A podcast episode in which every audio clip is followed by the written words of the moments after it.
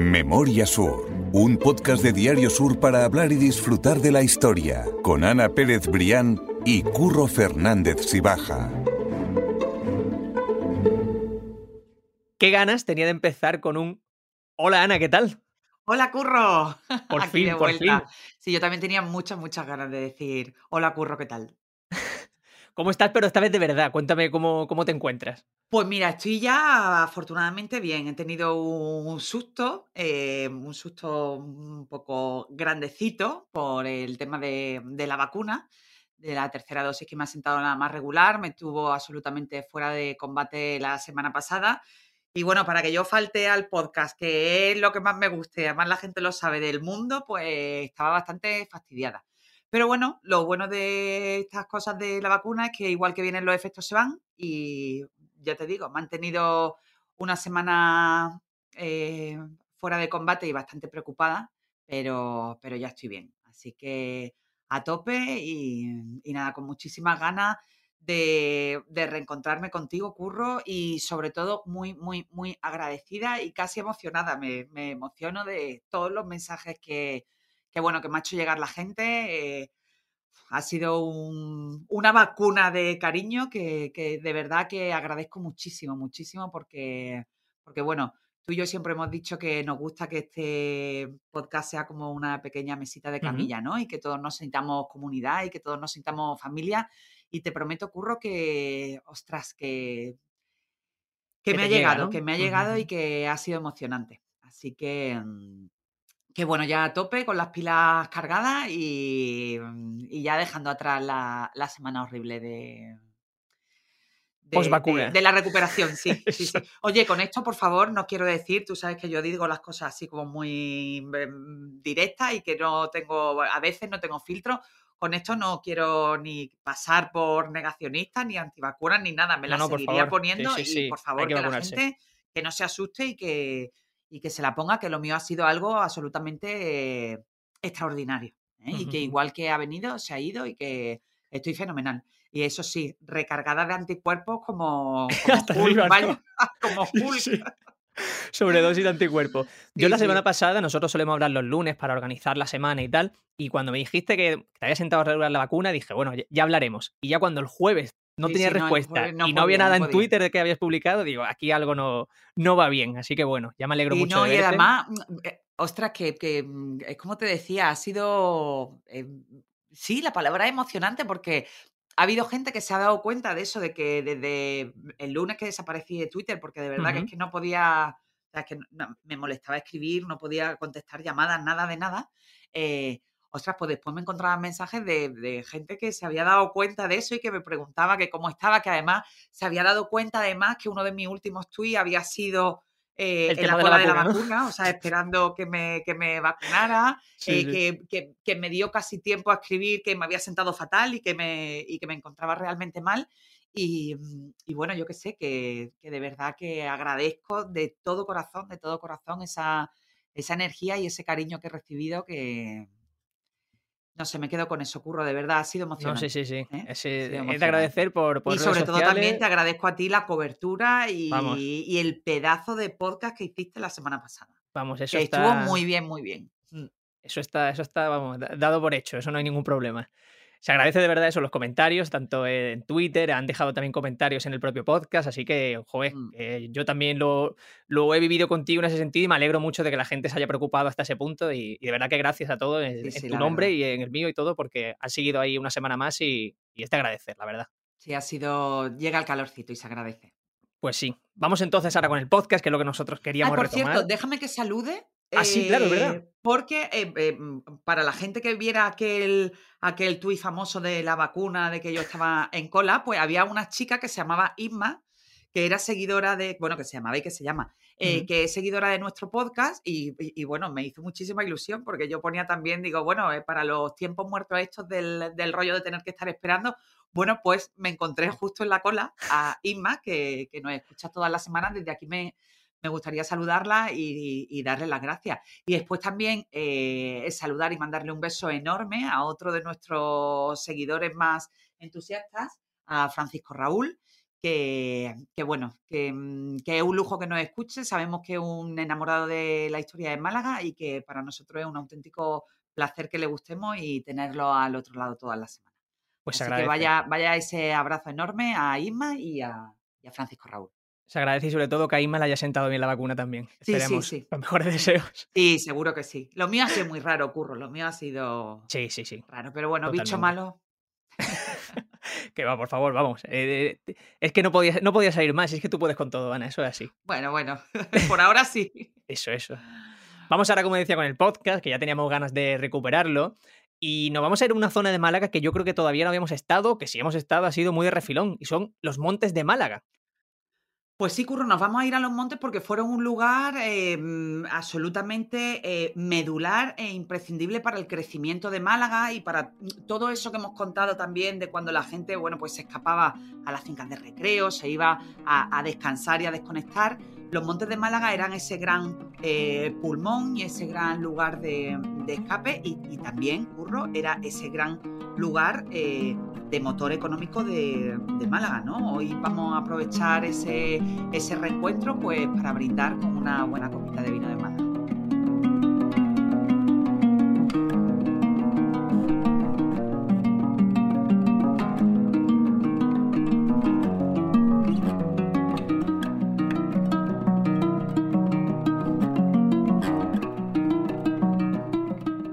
claro, vamos a hablar de gastronomía, de producción de vino, y claro, a mí este tema es que tú sabes que no puede gustarme más, que yo aquí estoy como, como pez en el agua, ¿eh? estoy yo en, este tema. Entonces, vamos a, contar una curiosidad que yo personalmente no la sabía, y es que a día de hoy seguramente pensamos en los montes de Málaga como un lugar protegido, de paseo, lleno de árboles, pero esos árboles, o gran parte de ellos, han sido reforestados, o sea, que hace no tanto, e históricamente era una zona de viñedos, eh, eh, justo lo que dices, Curro, los montes de Málaga han sido tradicionalmente una zona de viñedos, de, lagares, de fincas, de muchas de casas de, recreo.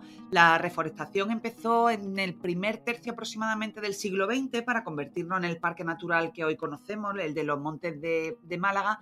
Bueno, indudablemente también la historia de los montes de Málaga no se entiende sin, sin aquel hachazo enorme eh, sin aquel golpe tremendo que, supuso la plaga de la filosera a finales del siglo XIX, ¿no? Pues que se llevó por delante pues muchísimas hectáreas de, cultivo de, viñedo, de, viñedo.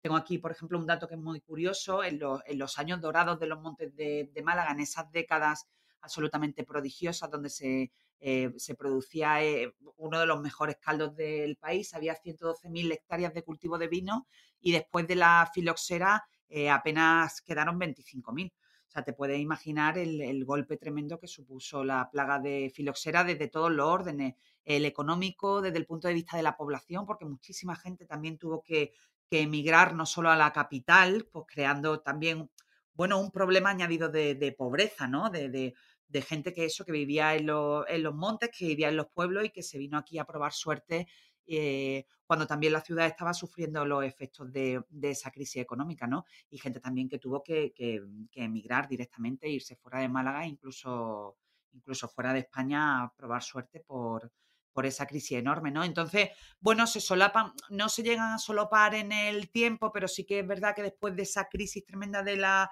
de filosera de, final del siglo XIX eh, y, y, del eco a principios del XX, pues también la, autoridad en torno a los años 30, a los años 40, pues sí que comienzan con ese eh, gran proyecto de reforestar los montes de Málaga, de, trabajar en ese parque natural y con eso, bueno, hubo muchísimas expropiaciones de, muchísimas, muchísimas expropiaciones de fincas de, recreo y de terrenos para, plantar, ¿no? Mm. A mí ya me extrañaba el tema de que los montes de Málaga fueran un lugar de cultivo de, vino y de, y de producción, pero me ha extrañado más cuando eh, me he enterado, eh, gracias a ese artículo que tú escribiste y que como siempre dejamos vinculado en las notas del podcast, de que fue un vino que se exportaba, que tenía mucho éxito, mucho reconocimiento y que llegó incluso a la zarina de Rusia en el siglo XVIII, hablamos de Catalina la Grande, que se enamoró por completo de esos vinos de Málaga. Justo, Catalina II, la, la, gran zarina. Eh, bueno, los vinos de Málaga, Curro, siempre han tenido muchísima fama. Eh, muchísima fama y no solo en el siglo XVIII, que es cuando llegan a, la corte, a la corte rusa, ya habían llegado antes, De hecho, los vinos de Málaga eh, llegan a la, zarina y, provocan el entusiasmo en la, corte, en la corte real eh, rusa, precisamente por una crisis vinculada a, los vinos, bueno, pues donde tuvo que intervenir uno de nuestros mejores diplomáticos de, mm, una familia muy conocida en Málaga, que ya hemos hablado aquí en, otros podcasts de, ellos, que fue ni más ni menos que, Miguel de Galvez. ¿no? Probablemente a muchos de vosotros suene el apellido Galvez, Fernando de Galvez. Hablamos, curro, el otro día en el podcast de José de Galvez, que fue el que promovió pues toda esa creación de la fábrica de naipe en Macharaviaya con Félix Solecio. Bueno, pues eh, Miguel de Galvez era el, tercer hermano de ese grupo que formaron José de Galvez como ministro de India, eh, Miguel de Galvez que era, era diplomático, sí se consideraba diplomático, y el tercer hermano que era Matías eh, de Galvez, que fue virrey de, España. Y bueno, y, el, vínculo de, con Bernardo de Galvez, que eran, eran tíos, eran de una generación anterior.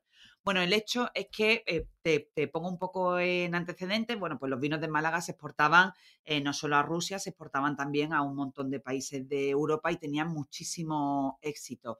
Eh, ¿Qué ocurre? Que tenían tanto, tanto éxito los vinos de Málaga, pues que desde un montón de, de plazas que no, eran, que no eran los montes de Málaga y nuestros viñedos, pues se intentaron copiar.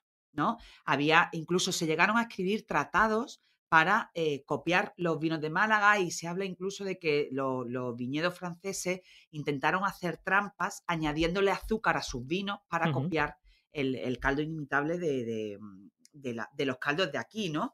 Eh, y, ese, y ese dulzor.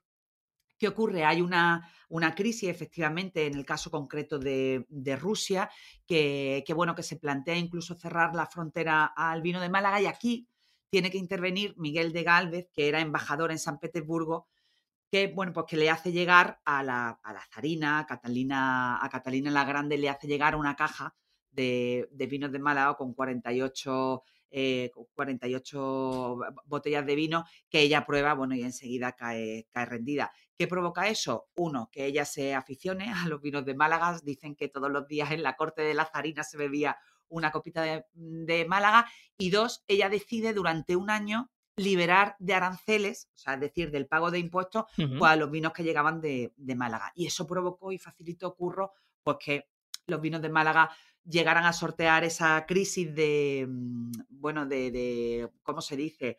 Em, de calidad y de, y de, prestigio, sí, justo de prestigio, pues de las malas lenguas que habían intentado boicotear los vinos de Málaga e incluso también copiarlos. Entonces, bueno, pues ya, pues eh, aquello cerró el, círculo, bueno, pues del gran malagueño Miguel de Galvez eh, e intercediendo ante la corte de Catalina la Grande para que los vinos de Málaga pudieran seguir exportándose a Rusia, como efectivamente fue, ¿no?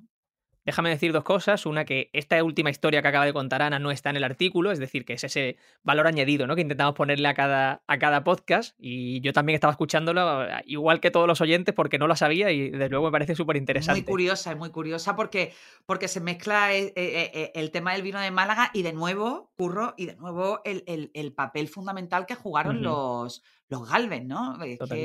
Eh, fueron además todos eh, brillantes y grandes hombres. De hecho, en, el, en todo este, mm, en todo este eh, en toda esta trayectoria de los hermanos que hicieron muchísimas cosas, también participaron en la construcción de la Alameda de una u, otra manera, junto con Luis de Unzaga, también hablamos de él en otro podcast. Bueno, pues los hermanos de Galvez son concejales perpetuos del Ayuntamiento de Málaga. Ah, y alcaldes honorarios, o sea que imagínate. Sí, sí, que son personajes muy relevantes. Sí, sí, sí. Y que no, y que no se conocen, porque hablamos mucho del siglo XIX, siglo XIX, siglo XIX, pero em, en, décadas anteriores también, pues, bueno, pues en el siglo XVIII también se pues hicieron muchas cosas bien y sobre todo también se sentaron muy bien las bases de lo que fue luego la Málaga del XIX. Pues sí. Y la otra cosa que iba a decir es que, claro, entiendo el amor de la, de la zarina por el vino de Málaga, pero también es que en Rusia ese vino, que te hace que entres especialmente bien en calor, ¿verdad? Yo creo que tenía que, ayudar bastante en esa Rusia, ¿eh? Totalmente. Hombre, lo que pasa es que yo te digo una cosa, burra. Yo entre el vodka y a palo seco y una copita de vino de Málaga lo tengo clarísimo. No hay color, no hay color, no hay color, estoy contigo. Ese vino, como tú dices, se exportaba a Rusia, pero también a Reino Unido, a países nórdicos, es decir, que era un vino con un amplio reconocimiento internacional y que por eso esa tradición ha llegado hasta hoy, porque estamos hablando de un vino único, como, como ya queda demostrado en este, en este trocito del podcast en el que hablamos. Pero esa afición del vino no es solo de esa Málaga cristiana de después del siglo XV, a partir del XVI, sino que la musulmana también vivía con felicidad ese amor por el vino malagueño. Pero claro, aquí nos surge la duda, ¿cómo era eso posible si los musulmanes no podían tomar vino? Bueno, pues mm, porque quien hace la ley hace la trampa, curro. Entonces, efectivamente, durante la época musulmana, bueno, pues aquel vino fabuloso, pues también tenía absolutamente conquistado a, los musulmanes, ¿no? ¿Qué ocurre? Bueno, pues que el Corán prohíbe, prohíbe las bebidas alcohólicas. Eh, te decía que quien hace la ley hace la trampa porque eh, el vino de Málaga se conoció durante muchísimos siglos como el sharab al-malaki, es decir, jarabe de Málaga. Mm, bueno, no hay que ser muy inteligente para, para, si tú identificas las propiedades del vino de Málaga con el jarabe, es decir, con lo medicinal, pues deja de ser un alcohol o deja de ser algo prohibido y pecaminoso y por lo tanto lo puedes, lo, puedes tomar. De hecho, el vino de Málaga era muy utilizado para abrir el apetito en, aquella época, con lo cual, bueno, la jugada era redonda porque estaba buenísimo, le encantaba, le abría el apetito y encima sorteaban esa prohibición de, del Corán. Pero es una, es una muy buena idea. Yo, yo firmo debajo también lo del apetito y, me gusta, me gusta leerlo y me gusta saberlo. Totalmente. Y hoy además es un buen día para brindar con una copita de vino de Málaga. Totalmente. Además de verdad. ya que estamos de reencuentro. Total. El éxito de, ese vino, como decimos, fue tal que a principios del siglo XIX se crea entonces la hermandad de. Perdón, de hecho el XIX es el XVII. El 17, sí, en 1616. Exactamente. En el siglo XVII se crea la Hermandad del Montepío de Viñeros, que digamos que es un organismo que lo que hace era velar por el correcto funcionamiento del negocio del vino, se evitan los fraudes, ¿no? O sea, que se intenta regularizar un poco el negocio. Y, además fue el origen de la, de la Hermandad de Viñeros, de la Cofradía de Viñeros. Hemos hablado muchas veces que al final las cofradías y las hermandades también, hombre, no solo, no solo eh, eh, eh, nacían como una manera de, mm, de promover acciones caritativas y de, y de, y de cuidar a sus hermanos, ¿no? Sino, sino, que es que precisamente se organizaban pues a partir de, de los oficios, pues, los mm. oficios de viñeros, los oficios de, de muchos, ¿no? Que, eh, que, de esa manera regulaban también el trabajo y la, y la manera de funcionar. Fue el caso en concreto de, viñeros, que como, como, bien dice, a principios del siglo XVII se pone en marcha esta hermandad de Montepío, bueno, y un poco pues se, vigilaban las condiciones en las que trabajaban pues, la, gente del campo, también se,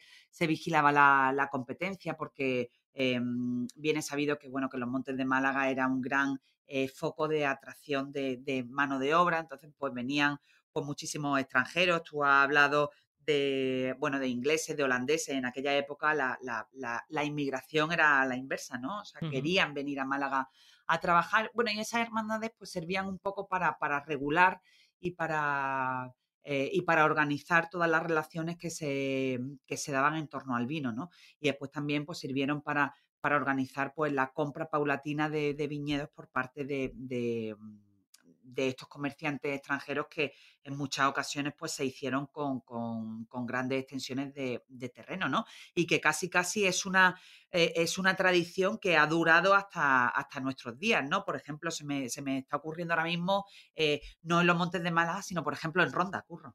Totalmente, sí, sí, sí.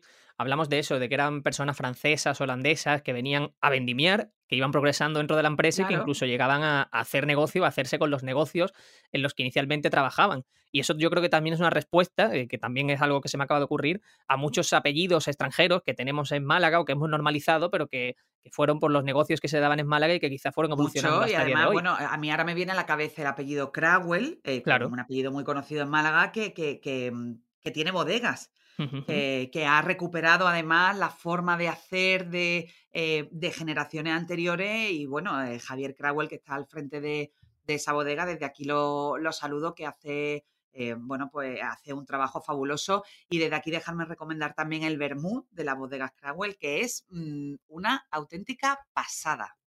Así que si, si la gente se lo puede probar, se puede hacer con, una botella, comprar una botella, eh, les va a encantar, les va a encantar ahora que tan de moda está de nuevo el vermú.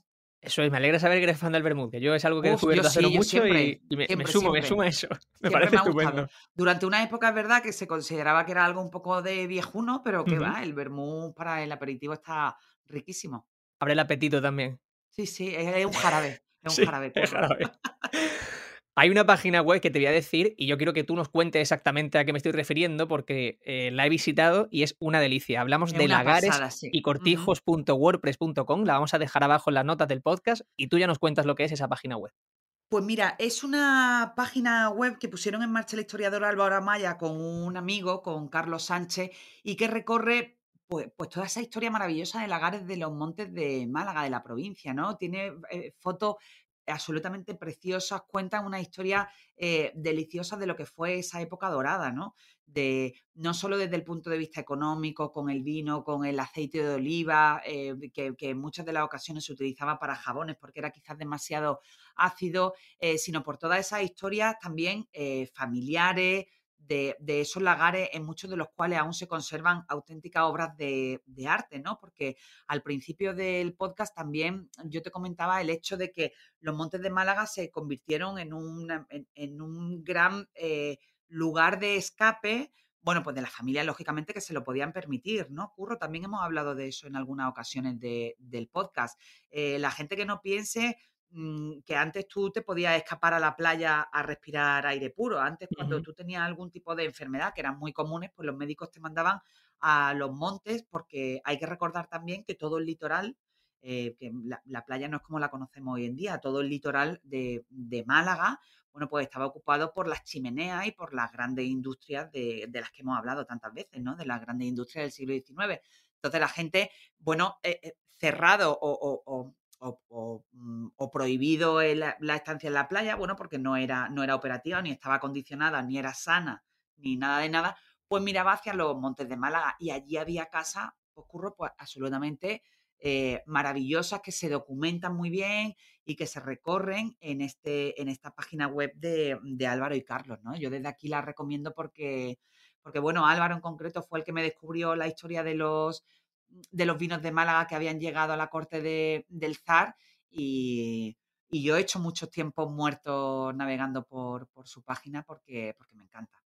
Sí, además es muy bonita la, web. La repito, aunque la, como digo, la dejamos abajo en la nota del podcast, pero es lagaresycortijos.wordpress.com. Y me parece una, idea perfecta, parece una idea de cómo era esa Málaga y de, revisitar en el tiempo esa, esa Málaga que, que, estaba muy vinculada al vino, con esos montes de Málaga y sus viñedos. sí, la verdad es que es una buena ocasión, que quizá a veces nos centramos mucho en, la capital, pero bueno, los Montes de Málaga al final es, lo, que, lo que abraza a la capital y, también parte de, responsable, o al menos eso se, dice mucho, de que tengamos este clima tan, tan fabuloso, ¿no? Tenemos mar eh, y, a poco, a, poco terreno la, la, montaña, ¿no? Tenemos de todo y, y yo creo que eso es lo que ha convertido Málaga en un lugar privilegiado y eso es lo que ha provocado también pues, que durante, bueno, pues durante muchísimos eh, años y décadas fuéramos eh, un lugar absolutamente puntero. A día de hoy seguimos con esa tradición, tanto en Málaga capital, con esos míticos barriles del Pimpi, con esa casa de guardia que yo creo que todo el oh, mundo tiene que visitar, por supuesto, y también, por supuesto, fuera eh, de la capital, en Ronda, que tiene su propia denominación, y bueno, que los bienes de Málaga siguen siendo una referencia y, que está bien ponerlo en valor con este tipo de, conversaciones, de charlas que tenemos. Pues sí, ahora ha habido como otra especie de, de, época dorada y bueno, yo me alegro mucho porque, porque hay calidad eh, y también miramos un poco al, interior, a la provincia y a otras maneras de, em, de, hacer industria, ¿no? Ahora que tan de moda está también, tan de moda y también funciona el, agro, la industria agroalimentaria, bueno, pues uno de los pilares fundamentales de esa industria agroalimentaria que tanta alegría nos da está en, el, en los vinos y en ese resurgir, con lo cual es una noticia extraordinaria, Curro. Y yo invito también a ese turismo enológico, que hay muchos lugares en Ronda que puedes acudir, que puedes visitar y que eh, puedes pasar un día perfecto descubriendo un poco el campo, cómo se hace el vino y por supuesto probándolo, ¿por qué no? Pues sí, curro. Nos tenemos que hacer una escapadita, ¿eh? A Totalmente. Ver si, organizamos algún podcast en alguna bodega. Pues vamos, eh, a mí no me, no me, lo diga dos veces, que yo me apunto muy rápido. Hay que decir, Ana, también que, bueno, simplemente ya por acabar, que, me alegra ver que estás totalmente recuperada, que esta semana has vuelto con las charlas de la Malagueta, que me ha, ido genial por lo que me has estado contando, así que, sí, de verdad sí, bueno, cada, cada, vez mejor. Yo mm, no sé cómo agradecerlo porque, porque es fantástico. Ayer hablamos en concreto, bueno, ayer, estoy diciendo ayer porque es jueves, estamos grabando un jueves. Eh, y este, pues ayer hablé del, cementerio de San Miguel y, bueno, la verdad es que la gente siempre entusiasmada, siempre, eh, bueno, haciéndote llegar que los temas de historia interesan y, muchos, muchos, muchos curros eh, oyentes de nuestro podcast. Qué bueno. Lo cual, encantados. Qué bueno, pues contaremos cuándo son las próximas también para que la gente lo, vaya sabiendo y que, lo, y que se pueda organizar. Y nada, que muchas gracias, que antes de nada, que llevan mucho tiempo sin decirlo, que pueden ponerse en contacto con nosotros en, Twitter, siempre invitamos. Yo soy arroba curro F si baja. Y yo soy arroba a, a Pérez Brián o Ana Pérez Brián. Ahora se me Ana, Ana, Ana, Pérez, Perdón, arroba Ana Pérez Brián. Ahí pueden contarnos lo que, lo que quieran, lo que necesiten.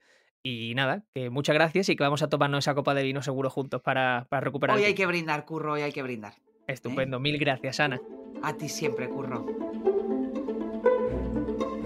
Memoria Sur es un podcast de Diario Sur. Escucha un nuevo episodio cada semana en iVoox, Spotify, Apple Podcasts y consulta las referencias de este episodio en diariosur.es.